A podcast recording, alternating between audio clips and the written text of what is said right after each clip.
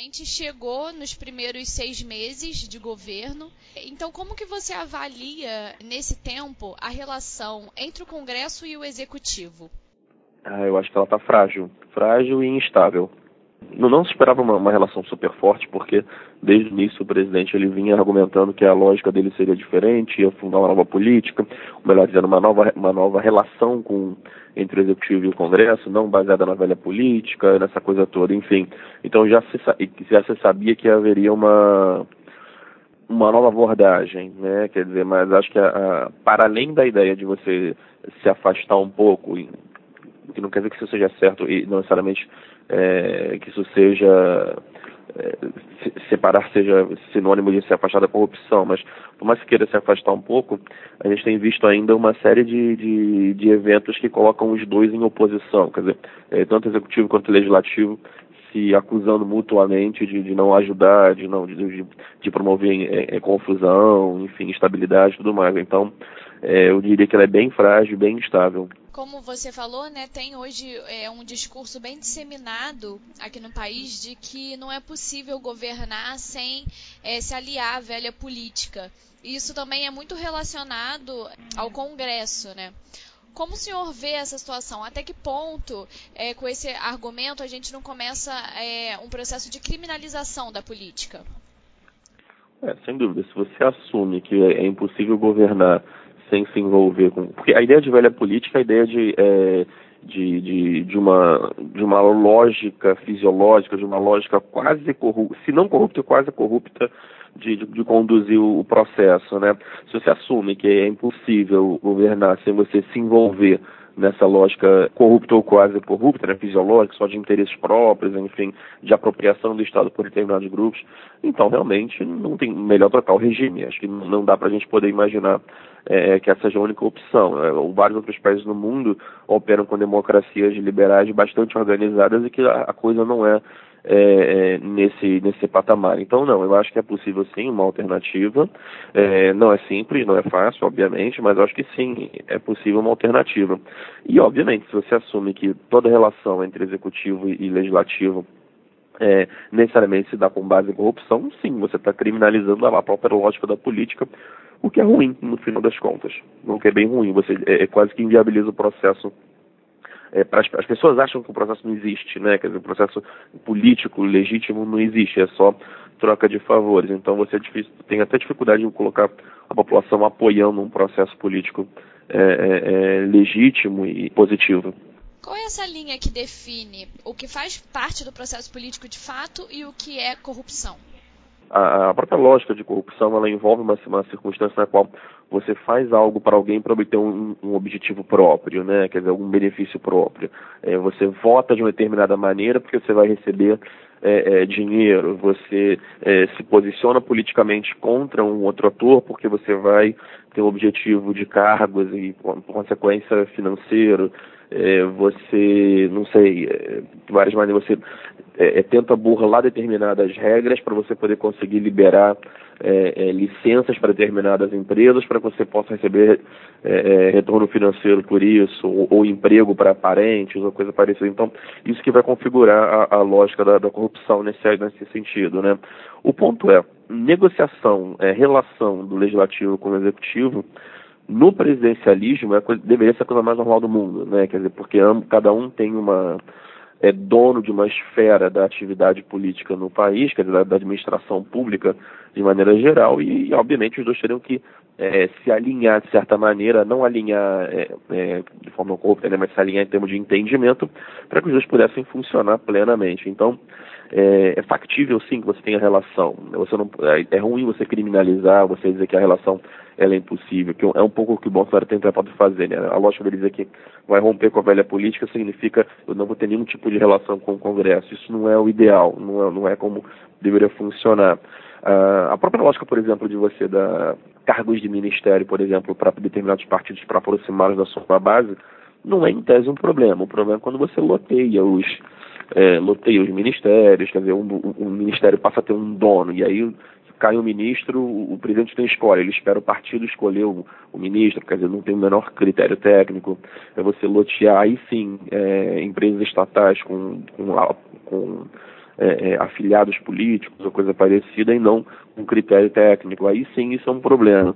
Mas a, alguma divisão de cargos, sobretudo em cargos de confiança, no nível ministerial, é normal, isso acontece em quase todos os lugares, né? Quer dizer, é, para você poder aproximar é, é, pessoas que compram a sua agenda. Então, no final das contas, a, a relação fundamental entre o executivo e o legislativo deveria ser basicamente em torno de agenda.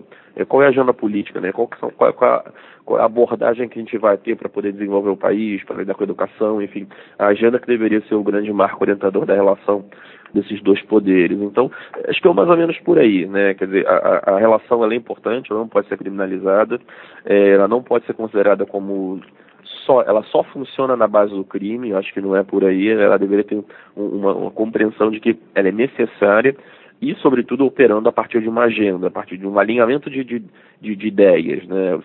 Todo mundo que pensa mais ou menos igual vai votar de uma determinada maneira. Acho que deveria ser mais ou menos por aí. No nosso atual sistema político, é possível governar sem essa troca de favores?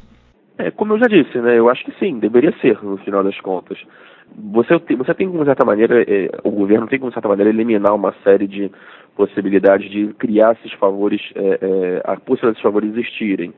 Naturalmente, se ele tenta eliminar a, a indicações políticas, ele consegue tirar um pouco essa questão da mesa. Ele vai ter, agora, ao mesmo tempo, se ele tira uma coisa que já era dada como normal, por exemplo, é, cargos em, em, em empresas, em empresas estatais. Se ele consegue, se um presidente, qualquer um que seja, ele consegue de fato começar a colocar é, só pessoas técnicas nesses cargos, certamente a, aqueles atores que eram acostumados com esse tipo de, de prática não interessante, né, espúria, no final das contas, eles vão acabar criando problema. O que você vai ter que fazer, você vai ter que pegar os outros atores que não são tão problemáticos e tentar se relacionar com eles, se relacionar de novo em torno de agenda, em torno de ideias, em torno de política, é, é, para que você possa fazer alguma coisa andar. Na medida que você tinha um, um, um regime, como até pouco tempo atrás, ou como já havia muito tempo atrás na realidade, que funcionava muito à base disso, obviamente, no primeiro momento, dá um choque, né? Quer dizer, só que é, é necessário bastante habilidade política para você poder, aos poucos, ir distanciando desse tipo de, de prática. Como esses conflitos recentes entre os presidentes do Senado e da Câmara e o presidente da República prejudicam a qualidade da democracia brasileira? Bom, é bastante, né? Quer dizer, porque no final das contas, como eu havia dito, cada casa, é, o executivo e o legislativo tem, tem a sua função específica. É, se eles não se, não, não se comunicam, a coisa vai muito ruim, né? Assume-se de maneira geral que no presidencialismo, idealmente, o, o, o presidente ele tem que governar a partir de, tudo no Brasil, né? Tem que governar a partir de uma coalizão majoritária. O que ele quer dizer com isso? Se ele tem a maioria no Congresso, ele consegue, de certa maneira, é, é, eleger um, um um presidente da Câmara ou do Senado, né, e, ou do Senado, que sejam alinhados com a sua política. O que aconteceu, de certa maneira, com o Bolsonaro no primeiro momento, né, quer dizer, ele tinha o, o Partido Democrata era um partido que estava junto com ele na sua eleição, então era um partido que com alguma facilidade se aliaria à, à agenda do presidente.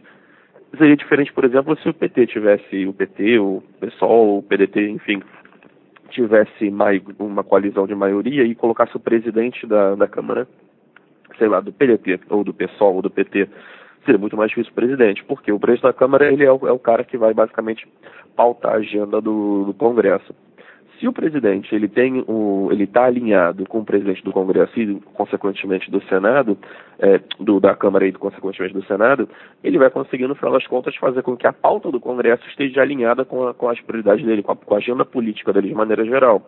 Isso é fundamental. Se ele não está alinhado com, com, esses dois atores, a, a pauta política que ele gostaria que fosse a, mais relevante, prioridades, o que, que vem antes do que, enfim, vai começar a ficar um pouco mais bagunçada, a coisa começa a ficar travada, você perde capacidade é, é, de governar, você começa a, a, a, gente viu isso, por exemplo, no, no, no, no, último, no último ano, mais ou menos, do governo Dilma, onde a completa, é, o completo não alinhamento entre o presidente da Câmara e a, e a presidente fez com que tivessem pautas bombas, fez com que, com que enfim, o, o, o, país fosse basicamente paralisado porque você, a presidente não conseguia tocar a agenda dela, o presidente da Câmara tinha uma, uma organizou a agenda do legislativo de forma completamente de, é, é, é, não favorável ao presidente, o que acabou, enfim, com o impeachment, inclusive. Então, é, é bastante necessário para um bom desenvolvimento da, da economia, para um bom desenvolvimento do país, que esses dois atores estejam, que esses três atores, né, incluindo o Senado, eles estejam razoavelmente alinhados, senão a coisa tende a ficar bastante instável, enfim, e, e, e tudo fica muito arrastado, fica muito difícil de acontecer. Há quem diga que o Brasil pode começar a entrar numa espécie de parlamentarismo branco, né, com o Congresso tomando as rédeas da política nacional. Você concorda com isso? Como que você vê essa questão? Eu acho que é possível a gente ver o, o, o Congresso ele tomar é, o maior protagonismo, mas tomar as rédeas eu acho que é um exagero. Existe um conjunto de prerrogativas muito fortes ainda que cabem ao, ao, ao, executivo que o legislativo tem muita dificuldade de ou, ou não consegue ou tem muita dificuldade de substituir.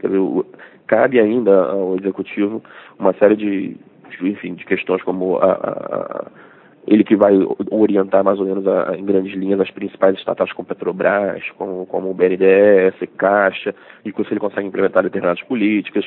É, o, o, legislativo tem um papel muito frágil, né? ele tem uma capacidade, melhor dizendo, muito frágil, por exemplo, de produzir uma série de, de negociações com municípios, com estados, para você poder fazer grandes reformas como a da, da reforma fiscal, enfim, a tributária. Então, não sei, não sei. Eu acho que a, o, você vai acabar fragilizando demais o, o, o, legislativo se quiser dar esse papel todo para ele. É, o, o, o Maia não tem, se, seria, em tese, esse primeiro-ministro branco estão dizendo, né? É, ele não tem essa capacidade, ele não tem essa legitimidade toda, ele tem, tipo, teria dificuldade de se emplacar essa agenda é, é, mais densa. Ele consegue, enfim, criar, orientar uma agenda é, é da, dos, dos, trabalhos da Câmara e, obviamente, ficar tocando aquela agenda, mas daí a conseguir tocar o país de fato, administrar o país de fato, eu acho que não é bem por aí, não. Eu acho que no nosso modelo, é, essa proposta de parlamentarismo branco coisa parecida não, não vai funcionar, vai ficar travado, de novo, vai gerar mais estabilidade, vai ficar travando mais ainda as pautas, porque é, é, não foi desenhado dessa maneira, né? Quer dizer, não foi, não funcionou assim. A gente tem visto ultimamente é uma grande queda de braço na política nacional, né? Decretos que depois são derrubados, são reeditados, decisões é, que são revistas. Como que você tem avaliado essa questão?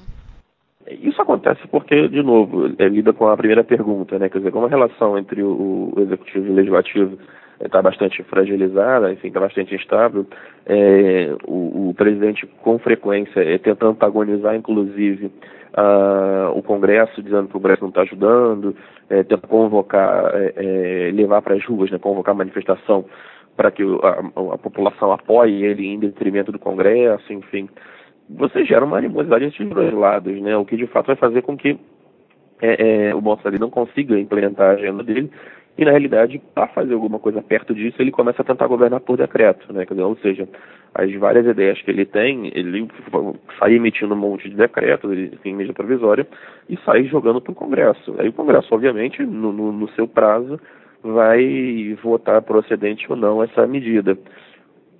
De novo, como ele, ele em tese, o governo estabelece a prioridade, ou, ou pelo menos tá, na, no Congresso, há uma grande prioridade da, da reforma da Previdência, e ele começa a atravessar uma série de outros elementos em tese menos importantes, como é, questão de, de, de, tomada três pinos, questão de carteira, dobrar pontos de carteira de motorista, enfim, é, é, algumas importantes, como a modificação da estrutura do governo, e você vai gerando bastante ruído dentro do Congresso. E quando você gera quando o, o, o presidente começa a, a, culpar o Congresso, dizer que não vai não vai ficar dando toma lá da cá, não vai é, que só as coisas só funcionam assim. Obviamente você vai gerar é, é, é, problemas do outro lado, né? O outro lado vai ficar bastante cioso das coisas que você está falando, porque ele vai ele não vai querer dizer que ele só funciona a partir de, de prática corrupta. Então isso dificulta muito é a maneira pela qual ele conseguiu fazer é, jogar de certa maneira para o público dele, mostrar, olha, eu estou fazendo aqui o que eu me prometi que ia fazer, aí bota os decretos na mesa, e obviamente o Congresso não tem obrigação de, de, de respaldar a, esses movimentos de, que ele quer fazer para o seu público, né, para o seu eleitorado. Então, eles vão derrubando esses decretos mais bobos, mais bobos, que eu digo assim, é, que não são orientadores, né, que não são estruturais, como a Previdência, com a reforma do governo, por exemplo, que a reforma dos ministérios, que é uma coisa mais estrutural.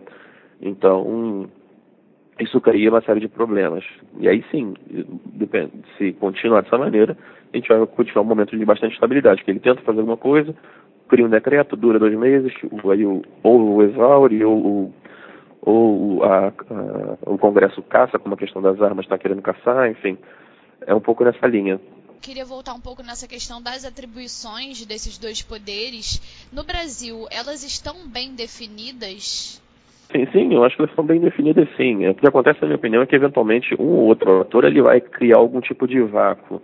E aí, nesse vácuo, um outro ator vai querer, vai tentar sobrepor de uma maneira ou de outra. Então, o, o, o presidente, tem, o executivo tem a, a, a prerrogativa de colocar é, é, peças, criar reformas, criar políticas para que sejam é, discutidas, modificadas ou não e aprovadas pelo Congresso. Congresso é a casa onde você vai receber essas essas iniciativas do executivo e vai, enfim, discutir, modificar ou não e validar, até que está acontecendo.